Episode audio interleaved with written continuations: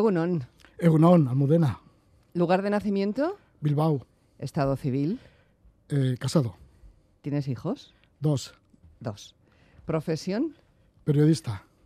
¿Edad? Eh, espera, a ver. eh, nací en 1955. Tengo 67 años. ¿Cuáles son tus aficiones principales? Pues leer revistas de rock, eh, leer literatura, cualquier tipo de literatura. Bueno, muy, mucho tirando también por la música. Eh, tengo alrededor de 6.000 CDs. Me gusta, entre otros estilos, el rock progresivo, que a poca gente le gusta. Pero bueno, es que nací con eso. En mi adolescencia, pues, conocía grupos como Genesis, que le vi en, en Donosti. Bueno, etcétera, que tengo muchas aficiones. Luego me gusta mucho el surf, etcétera. Eh, ¿Cuál dirías que es tu característica más inconfundible? Pues mi característica más inconfundible. No Sí. sé. ¿Por qué pues, te reconoce la gente? Bueno, por programas que he hecho aquí en Radio Euskadi, en Mm. ETV, también en la 2 de Televisión Española. Eso creo. Yo diría que la voz. Yo diría que la voz. Ah, ¿Y nombre completo? pues me llamo Rogelio Blasco Granados.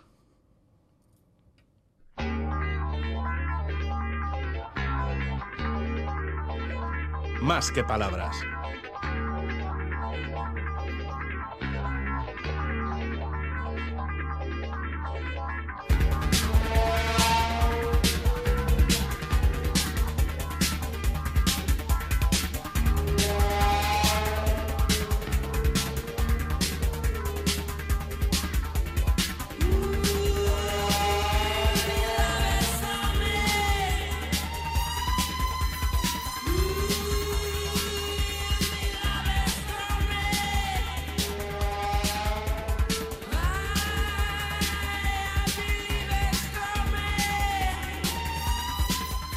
Hoy se emite el último programa de Levando Anclas, aunque tú te fuiste, Roge, antes, el, el 1 de julio. Sí, bueno, fue creo que el 4 de julio. en El concreto. 4 de julio. Sí. Mira, es una fecha muy significativa. Sí. ¿Qué tal estos meses de aclimatación a un, a un estado que tú dices que está un poco sobrevalorado, el de la jubilación? Bueno, a ver, eh, A ver, a ver, es por ver. decir una frase, ya sabes, los periodistas siempre ponemos alguna frase así Sí, algún para titular, titular, y tal. Pero bueno, sobrevalorado no, lo que pasa es que cuesta un poco adaptarse, por lo menos a mí me, me ha costado, me está costando, vamos. Porque te encuentras como que estás en la calle y en plan adolescente, tiro por aquí, tiro por allá, ¿qué hago? Hago esto, esto no puedo hacerlo porque al final es difícil o, o cuesta, mm, yo qué sé, por presupuesto, lo que sea. Por ideas tengo un montón. Y bueno, algunas estoy desarrollando y creo que voy encontrando el camino. Sí, ya te vemos en YouTube. Ahí estás trabajando y además que creo que con, con, al- con alguno de tus hijos, ¿no? Sí, con Ollán, que es cámara, pues estamos haciendo reportajes. Se nos ocurrió pues unirnos él como cámara y yo como... Como tengo tantos contactos y historias bonitas para Bueno, contar. la agenda, la agenda de Roge es una agenda mítica en esta casa, la Sí, agenda sí. de Roge, que ha ido Sí. creciendo casi durante 40 años que estás ligado a este medio de comunicación. 39 años y 9 meses, creo. Sí, 39 años y 9 meses. Toma ya. Y esa agenda la sigo ampliando, ¿eh? Porque, Ya lo sé. Siempre lo has hecho, siempre lo has hecho. Ha ido creciendo contigo, ¿no? Sí, sí, es como una terapia para mí. O sea, ponerme a las mañanas pues a, a poner nombres de gente interesante que podía entrevistar o que puedo entrevistar. Ujú. Ahora, pues eso, para una especie de canal de YouTube que hemos hecho. Y entonces, pues ahí estoy, escribiendo nombres, direcciones, contactando con gente, ya mucho menos, porque Ujú. la agenda antes era tremenda. Cada, cada página, cada día tenía una página entera llena de números de teléfono para llamar. Sí. Y me lo pasaba muy bien. Claro, es que fíjate, date cuenta de que estás 39 años y 9 meses llamando a un montón de gente y entrevistando, pues cada día últimamente, pues entrevistaba pues a cuatro personas cada día. Y encima para mí eran cuatro personas súper interesantes, ¿no sabes? Y eso tenía mucho. De repente que te llega a la jubilación, porque me jubilé y tal, Sí. ya por la edad, 67 años, y dices, bueno, pues fíjate que, que ahora que, ahora esa gente que me contaba tantas historias tan distintas, ¿en dónde están, no? Que, que ya sé en dónde están, pero vamos, que, Sí, sí, sí, que te queda como un vacío, como un vacío que me llenaba muchísimo. Una cosa como, yo, yo entiendo que dé un poco de vértigo, colocarse ahí al, al borde después de casi 40 años, ¿no? Con una rutina, unas llamadas, unas entrevistas y de repente me- que el tiempo se va, se va también cuando uno está jubilado y dice, "Oh, voy a tener mucho tiempo. Y me decías que, bueno, la mañana se te pasa en lo doméstico, ¿no? En hacer cosas y luego ya por la tarde puedes hacer, pero que se llena el día enseguida. se llena el día enseguida, claro, porque además eh, quieres también como cambiar de vida, ¿no? Porque yo creo que toda la vida es una experimentación. en todos los experimentos de meterte en, podemos decir líos, entre comillas. Yo líos, claro. Sí, cuando eres adolescente, pues eso, vas buscando tu camino, empiezas a leer libros de joder, bueno, en mi época pues orientales, de, orientalismo, de... Estás en un colegio de frailes durante 13 años, como estuve yo en La Salle. sí, sí. Estuve 13 años con esa disciplina que te imponían los hermanos de La Salle y tal, igual. Y luego, bueno, pues ya estás deseando a... escapar. Escapar y ser libre, ¿no? Por fin. Y claro, luego te metes en la universidad y entras en la Facultad de Ciencias de la Información, que para mí fue pura libertad y, y encontrar justamente lo que necesitaba. Y entonces, bueno, pues ya empiezas a meterte en líos, hicimos una revista en Muscaria, no encontraba trabajo, y entonces pues hicimos una revista de rock con Roberto Mosso y con mucha gente más. Y, creamos un, círculo crítico de, música aquí en, en, Euskal Herria. Y bueno, y te vas animando y, nunca decías no a nada, pues escribías en cualquier medio de comunicación. Tuve la gran suerte de, con el tiempo, después de estar en una emisora independiente y de, y de Radio Popular de Bilbao, bueno, pues tuve la suerte de, de trabajar aquí en marzo de 1984, no me lo podía creer, porque llegar a, yo que sé, a Iruña, a Tudela, es que es, es un privilegio total. O a Bayona, o pues eso, me parecía que era algo como, como un imposible. Y, bueno, y desde entonces me pareció un tal el privilegio que han pasado los 39 años y 9 meses rapidísimo. Muy rápido, muy rápido. Eh, y grandes recuerdos, además, en nuestro archivo. Desde octubre de 1987 se han dado seis insurrecciones fuertes dentro del Tíbet contra la invasión china. ¿Cuáles son las noticias que llegan a los exiliados tibetanos, ya que Occidente la información que llega es escasa? ¿Cuál es la situación ahora en el Tíbet? Hmm. Actually, since Chinese came, at different different time, different places. There's always some. ¿Tú te acuerdas de esa entrevista con el Dalai Lama? Sí, por supuesto, ojo, es igual una de las máximas cuotas a las que he llegado. Entrevistarle. Esto fue en Iruña, que le invitaron al Dalai Lama y y acudimos, sabía quién le organizaba y entonces me dio la oportunidad de entrevistarle. No me lo podía ni creer, pero le entrevisté al Dalai Lama. Muy eh, majo, ¿eh?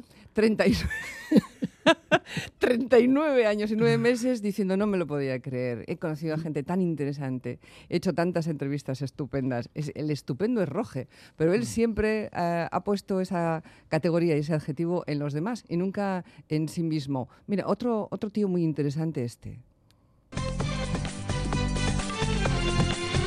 Tenemos el honor de presentaros a Manuel Iguineche, ya sabéis, el célebre reportero. Le tenemos al otro lado del teléfono a Manuel Iguineche. Bienvenidos, Manuel. Buenas noches, Roge. Bien, bueno, pues el libro se titula el último, el último explorador y además dentro de él dices que es el último aventurero, eso es, el último explorador, el último nómada, el primer viajero del siglo XX. ¿Por qué le dispensas tantos honores a, a Wilfred Tessiger?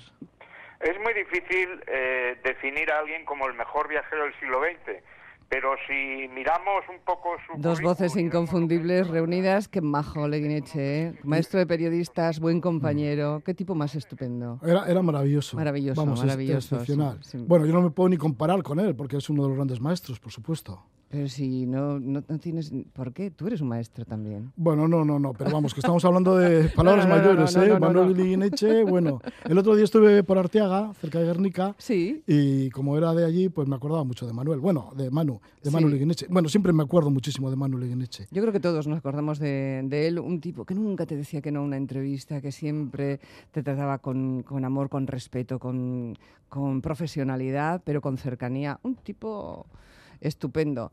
Y yo creo que, que Roge no es menos estupendo. Los compañeros también lo dicen, ¿eh? Para mí Roge ha sido un compañero, un buen compañero de trabajo y un profesional de la radio, del medio radiofónico súper implicado y entregado a sus tareas diarias. Em, yo he aprendido de Roge un par de cosas, dos cosas que destacaría.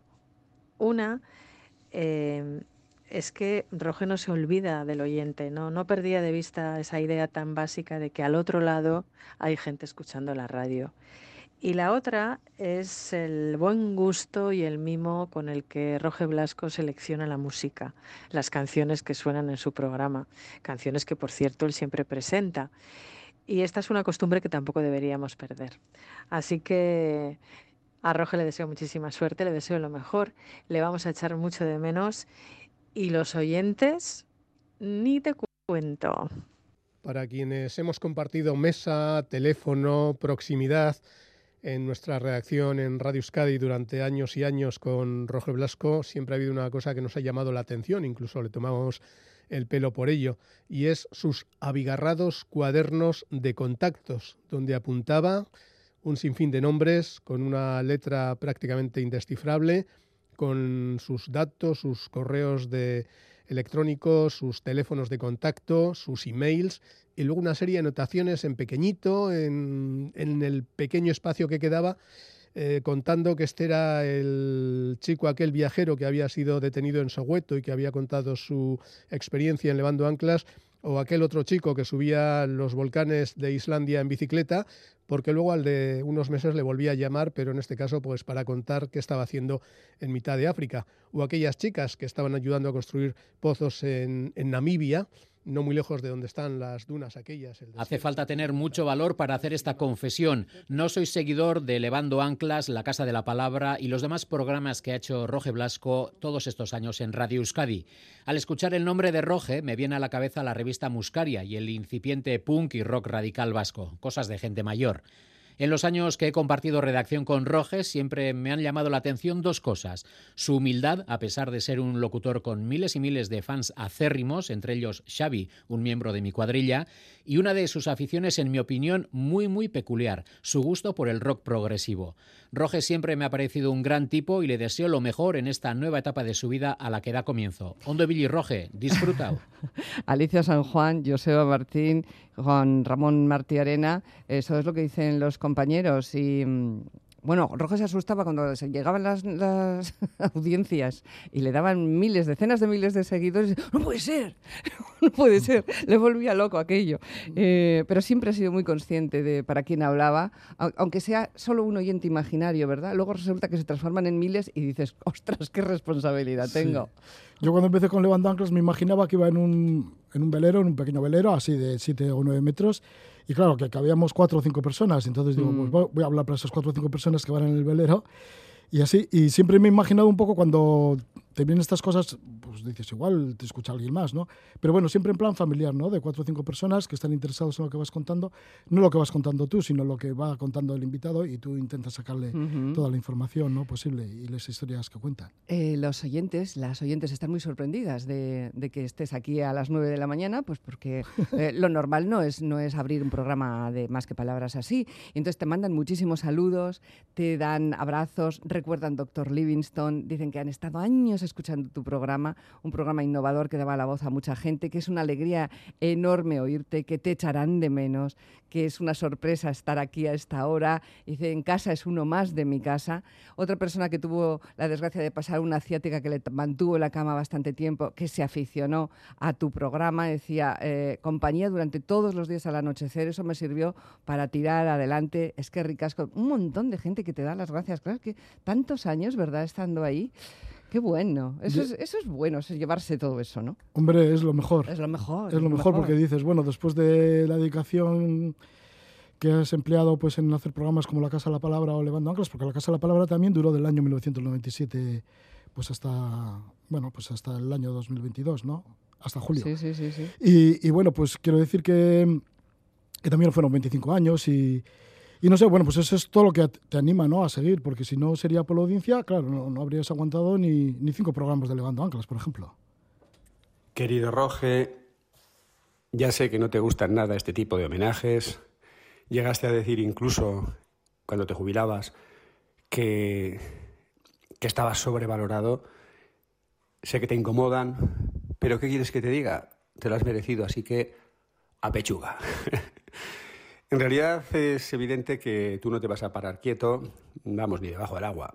O sea que eh, va a seguir siendo el roje activo y el roje que hace documentales, que investiga, seguramente sacarás a la luz buena parte de tus archivos y ahí estaremos todos, yo por lo menos pienso estar, para echar una mano si procede y desde luego para disfrutarlos.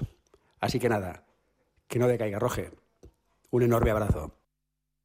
Supongo que todos coincidimos en que Roge Blasco es un gran comunicador y un hombre muy trabajador.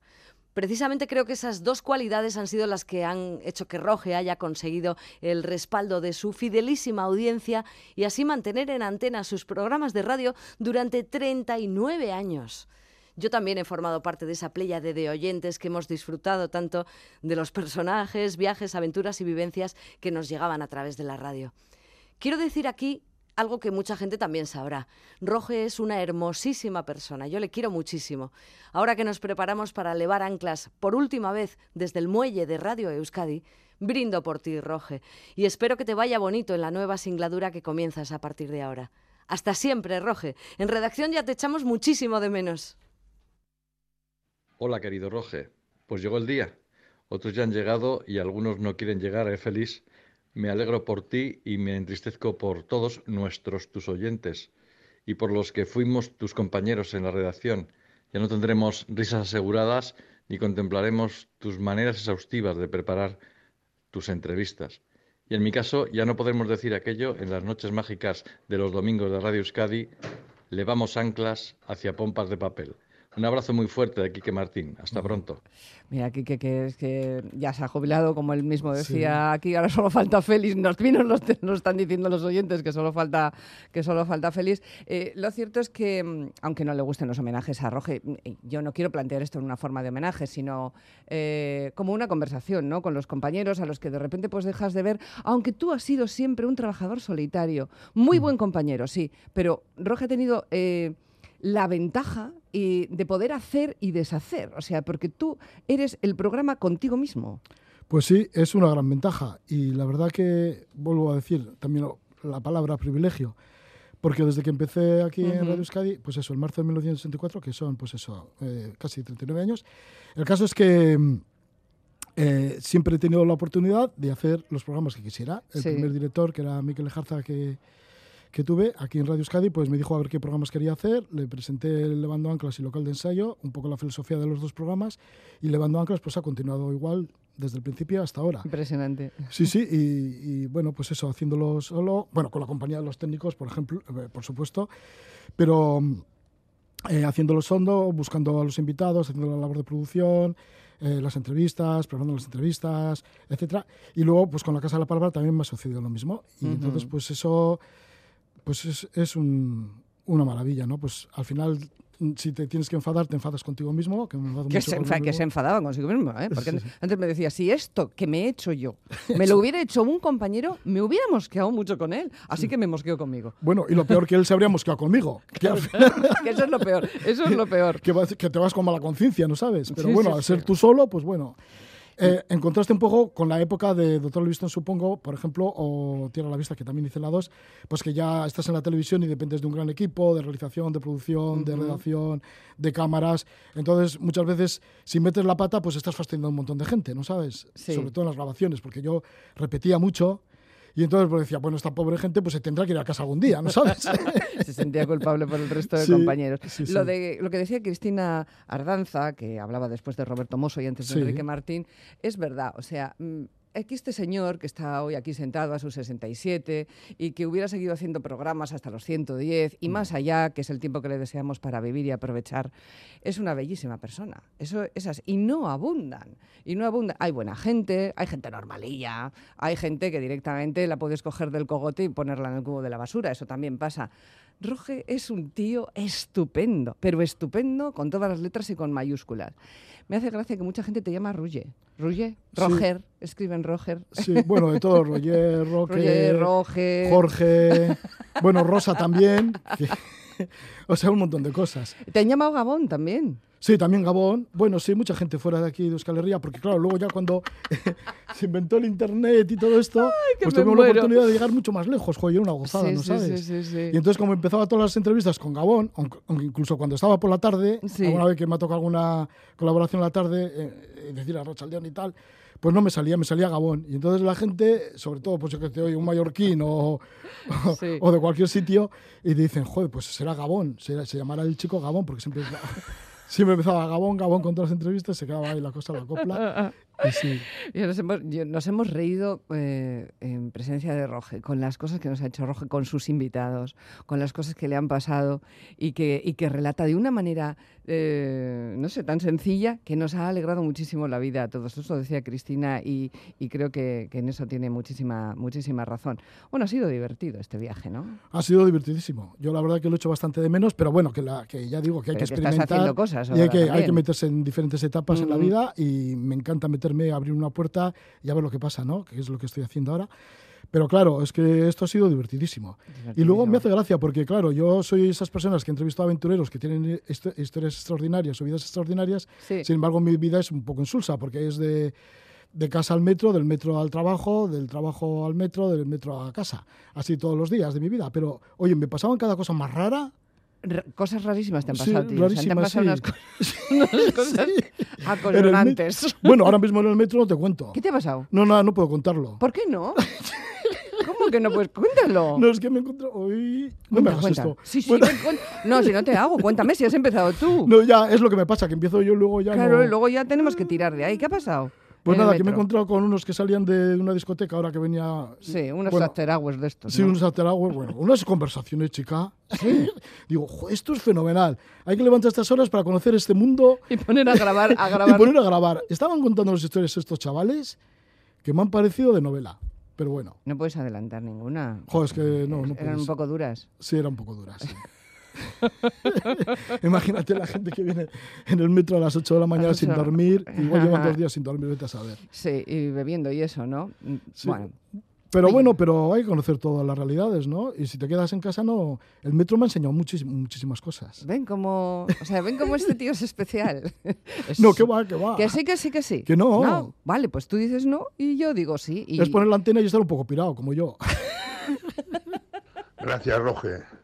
Eh, nosotros en la cárcel, cada, todas las noches cuando oíamos levando anclas, nos fugábamos. Gracias a ti, nos dabas ese, esa hora, esa hora y media de, de libertad que se la comía el juez. Muchas gracias por haberte jugado el pellejo por nosotros. Aupa Roge, Gunón. Bueno, qué, tristeza, ¿no? Que te vayas. No me imagino Radio Euskadi sin Roge Blasco. Pues nada, yo por mm, así con pensamiento egoísta me gustaría que siguieras, no sé, hasta tus 70, 80 o 90 años, de verdad, porque nunca nos cansaremos de escucharte, nunca. Has sido el mejor, el más diferente de todo lo que he escuchado en radio, no solo de aquí, del, de Euskal Herria, sino también de otras radios. Eh, no tengo palabras, solamente me da mucha pena que te vayas, aunque ya sé que la vida es así, pero oye, un gran abrazo, Roge. Betirarte, agur, eta ondo segi. Bueno, pues para muestra un botón. Los oyentes, siempre lo mejor, ¿no? A ti Sí. no, tú no estás acostumbrado a eso, a que los oyentes te digan a ti cosas. Eh, acostumbrado. Bueno, antes, fíjate, con las cartas, cuando había muchas cartas, pues Oh, sí. te- Tú has recibido muchísimas cartas. Sí, de postales, pues por ejemplo me mandaban de cualquier sitio del mundo, no sé, yo qué sé, Mm. de Tahití y así, Ujú. y jo, me, me encantaba, ¿no? Porque te mandaban esas postales tan bonitas con esos sellos tan bonitos. Y sí. Pero mira, hablando de, de este preso que ha llamado, ¿no? Sí. Tengo, mucha, tengo alguna anécdota sobre eso. Un día que venía por... Joder, fíjate, hoy estoy, contando tonterías. bueno, pienso... A ver. Un, día, un día que venía para aquí, para la emisora, un día Sí. cotidiano. Sí, sí, un día normal y corriente. Sí, un día normal y corriente. Pues ya sabes aquí que nos encontramos con gente célebre en, en los pasillos y así. Claro. Cantantes, políticos. Bueno, y venía por aquí y resulta que por la otra acera venía Ornaldo Tegui. Y yo digo, joder, que, que me da puro, hombre. Me gustaría hablar con él, pero me da puro, ¿no sabes? Sí. Y entonces digo, bueno, a ver si voy más despacito y entra él antes, porque me imagina que venía para aquí, para ITV. Sí. Y entonces digo, joder, pues vamos justo, justo que, que- que nos vamos a cruzar. A coincidir en la que vamos a coincidir. A mí por el apuro, por la vergüenza de... ¿No sabes? Una vez me pasó con Iríbar también. También. Bueno, ¿y qué pasó? Y, y nada, pues eh, que me contó Ronaldo, te digo, joder, me dice, ¿tú sabes que escuchaba yo levando anclas en la cárcel? Que para mí era una, una salida, era un, unos Un viaje, ¿no? de libertad. Sí, claro, claro. Y dije, joder, pues me has dejado... Helado. Helado. Y dije, joder, pues bueno. O sea, por contarte una anécdota que viene Sí, de sí, esa sí, vida rutinaria que de repente se transforma en otra cosa. ¿sabes? Oye, en la cárcel yo... y yo- Iribar también estuvo muy interesante lo que me contó. ¿Qué te contó? Bueno, nada, que salía de aquí, como iba a San Mamés, pues Ujú. me estuvo, estuvimos hablando de, "Jo, es que yo de fútbol no tengo ni idea. y digo, qué apuro, qué apuro, porque él me conoció, ¿no sabes? De igual de Dr. Livingston. ¿no? Claro, claro. Y, y entonces me empezó, hombre, qué tal y cual. Y yo digo, "Jo", y, y sabía que había un partido muy importante. Y Pero no sabías cuál. no sabía muy bien, y algo de Israel o de... Y entonces empecé a hablar del problema palestino, que te pone nervioso. Oye, y Iribas lo sabía perfectamente todo. Y nos Qué fuimos bien. hablando, sí, me dio una lección del problema palestino, yo- del conflicto palestino-israelí. Pues fíjate, pues son las nueve y media de la mañana y había dicho, me harás diez minutos, o sea, diez minutos, más que nada por no aburrir a la gente. me decía a las nueve menos cinco, más que nada que no Sí. se aburran los que están escuchando. ¿Tú crees que alguien se ha aburrido alguna vez contigo? Nunca. Hombre, yo creo ni que sí, dentro ¿no? ni fuera del micro, no. Sí. No. No, yo creo que sí, sí, sí, sí. hay Bueno, es que hay siguiendo- gente que no te conocía, y yo los conozco, que no te conocía hace tres años, y se pusieron en bucle todos tus programas seguidos.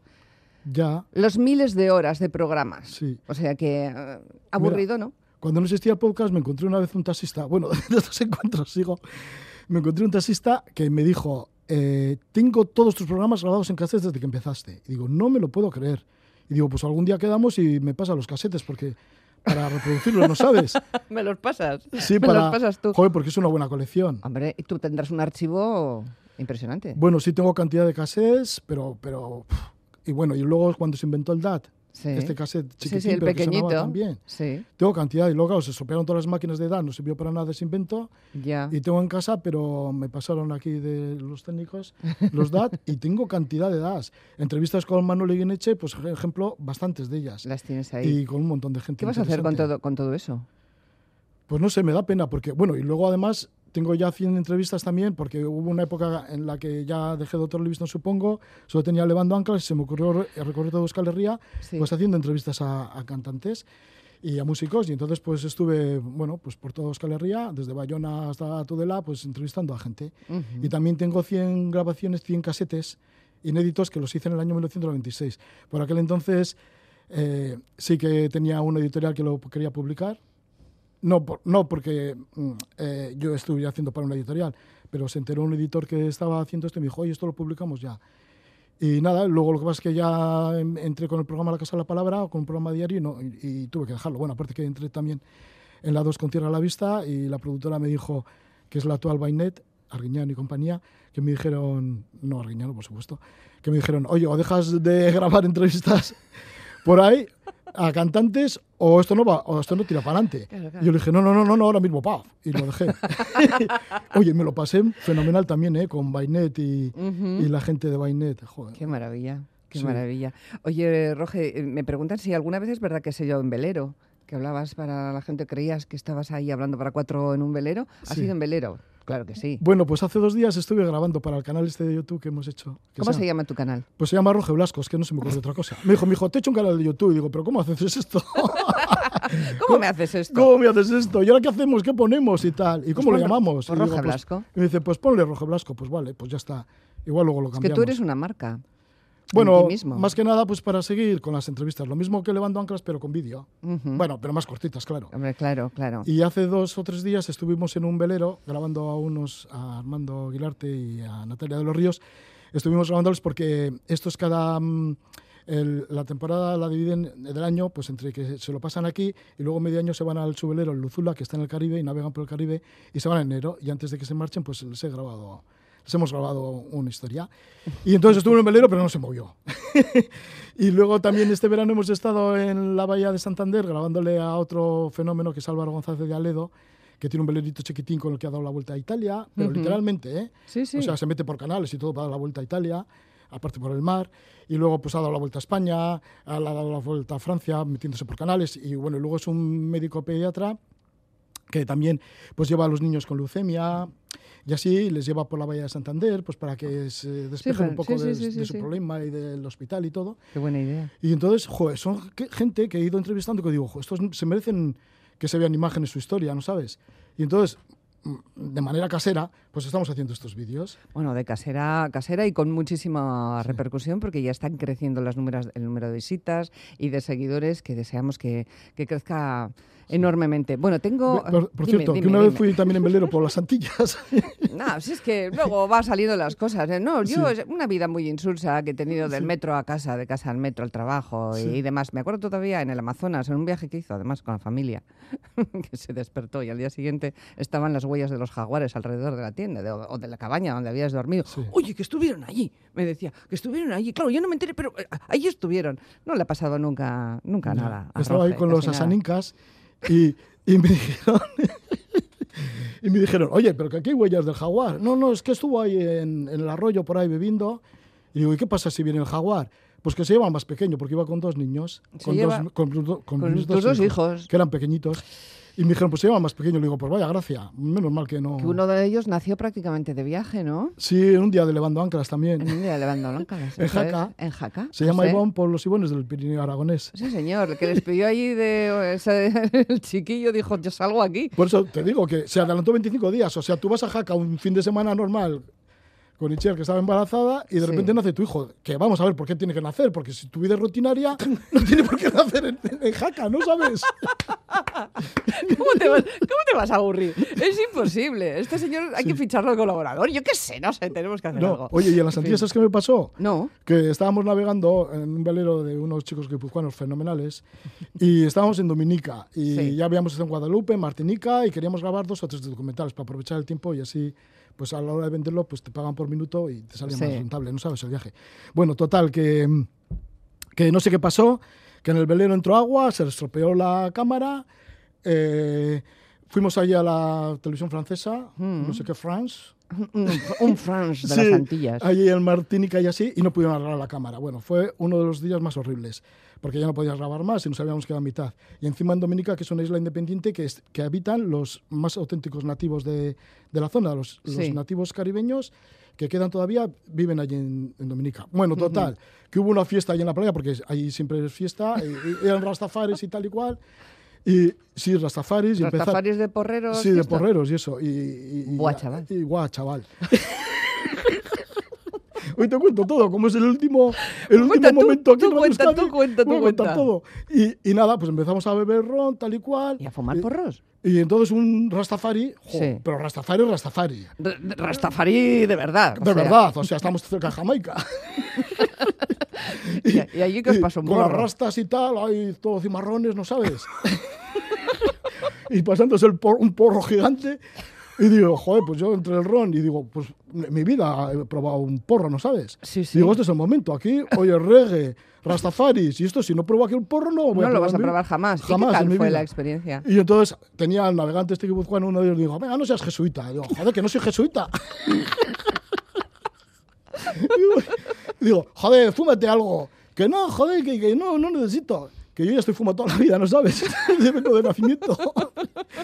Y digo, vale, le doy unas caladas. Oye, nada, no sé si fue por el ron o qué, no sé, todavía no sé lo que es el porro. Ni quiero saberlo tampoco, eh, perdón, ¿eh? Con Bueno. respeto a todo el mundo que... Oye, un deseo, que yo tengo que acabar. Yo estaría aquí hasta la... Hay, hay un montón de llamadas, hay un montón de audios y los vamos a ir poniendo durante toda la mañana. ¿Qué es lo que quieres, no sé, para ti, para los demás? eh, ahora que acaba de empezar el año y estamos hablando siempre de los deseos. y- A ver, no sé, ¿qué es lo que quieres? Que pase en el mundo, en tu vida. eh, Uy, jo, es que es demasiado, ¿eh? Pues oye, que todo vaya bien, ¿no? Para todo el mundo. Bueno, mira, ahora estoy viendo, yo creo que imágenes de Ucrania y Sí. bueno, pues Tenemos que, que se pare esto, ¿no? Ya de una vez. Mm, Sí, sí, sí, bueno, por decirte contigo. algo, algo que es dificilísimo que se pare, pero bueno, que se pare, pues las guerras, no sé, Mm. que haya mucho amor. Y, Oye, ¿qué te voy a decir? Mucha paz, mucho Ah, amor. y salud, salud, que es lo más Salud, importante. salud, que tenemos ahí unas Sí. edades, unas edades. ¿Sabes que te queremos Y mucho, ver más verdad? juventud. ¿Ver más juventud? Ah, sí, por ahora me- se me ocurre, sí, ver más juventud. Vale, pues ya está, todo, todo está dicho. Gracias por todo, Roge. Pues muchas gracias, Almudena. Y esta no será la última vez, ni mucho Ay, menos. Oye, ¿puedo ¿Qué? dar recuerdos a Alicia, a Joseba Martín, a Juan Ramón Martiarena, a Roberto Mosso, ay, que siempre me ha dicho que, que me echa una mano, y es que siempre me ha echado una mano desde que somos estudiantes de la facultad. Luego a Cristina Ardanza, que le quiero un montón también, y Quique ¿Cómo no, Martín. que- ¿Cómo no querer a esta gente? Quique Martín, que le tengo un respeto también tremendísimo, como a Félix Linares, como a Almudena, bueno, como a tanta gente y a todos los técnicos de la casa. Y nada, Que gracias no por se olvida estar. nunca nadie, no se No, olvida nunca nadie. sí. Roge, un beso muy fuerte. Vale, Venga, lo mismo. que nos vemos. Un fuerte beso también a Si hace Lorenza. falta, hasta en el metro. Sí, vale, hasta ahí. 9 y 39 minutos. Sorionar Roge, en 1998 tuve la desgracia de pasar una ciática, me mantuvo en cama unos cuantos meses y tu compañía, y tu compañía durante todos los días al anochecer me sirvió para tirar de ello. Era tan bonito ver, imaginarse uno en las situaciones que se encontraban muchísimos aventureros que me encanta, me encantaba. Bueno, ahora que te vaya bonito, como se suele decir, y disfruta de tu, de tu jubilación. Solo te deseo que seas muy feliz. Es que ricasco, Agur. La particularidad de Roge ha sido esa, pues eso, tener un, un teatro, un crisol en el que mostrar a mucha, mucha gente y sus peripecias vitales que nos inspiran y nos entretienen. Estoy acongojado porque se va, espero que no se vaya muy lejos. Pues nada. Nada, solamente felicidades a Roger. bueno, yo creo que también te lo mereces, pero bueno, como te dicen por ahí, eh, no vas a parar. Solo decirte que, bueno, solamente oír tu voz y empezar a hablar era pura fantasía, de verdad. Eh, eh, tenías el poder de trasladar a los sitios donde estabas hablando. Con lo cual eso, bueno, es importantísimo. Y nada, te deseo todo lo mejor. además, lo que dicen por ahí, nada más oírte hablar se nota que eres muy bueno. y a mí me gustan mucho las buenas personas, ¿vale? Agur, un beso muy fuerte. Buenos días de Kiosco, Carlos. Yo, dentro de un kiosco y tantos años trabajando en un sitio tan pequeño, he viajado mucho también gracias a Roger Blasco. No le he seguido todo lo que igual me hubiese gustado, pero, pero bueno, la verdad que encontrar esas personas tan no sé si fantásticas, extrañas o diferentes con las que entrevistaba ha sido impresionante. Así que bueno, le escucharemos en otros sitios. Hasta luego. Bueno, pues ahí están los reconocimientos de los oyentes, de los compañeros de trabajo. Roges es un crack. Y eh, él decía que solo 10 minutos, esto se ha alargado, no estaba previsto. Yo a Gorka Belamendía le he de pedir disculpas, le escucharemos la próxima semana, eh, porque nos hemos comido su tiempo esta mañana aquí de, programa, incluso le habíamos anunciado. Y vamos a hablar de censos de aves. La próxima semana hablamos de censos de aves eh, en el programa. ¿Qué más tengo que decirles? Ah, que Roge ha necesitado que pasaran 67 años para tener un móvil. y ya tiene, ya tiene un móvil. Bueno, nos vamos de entrevista y sobre el terreno. Más que palabras, más viajes.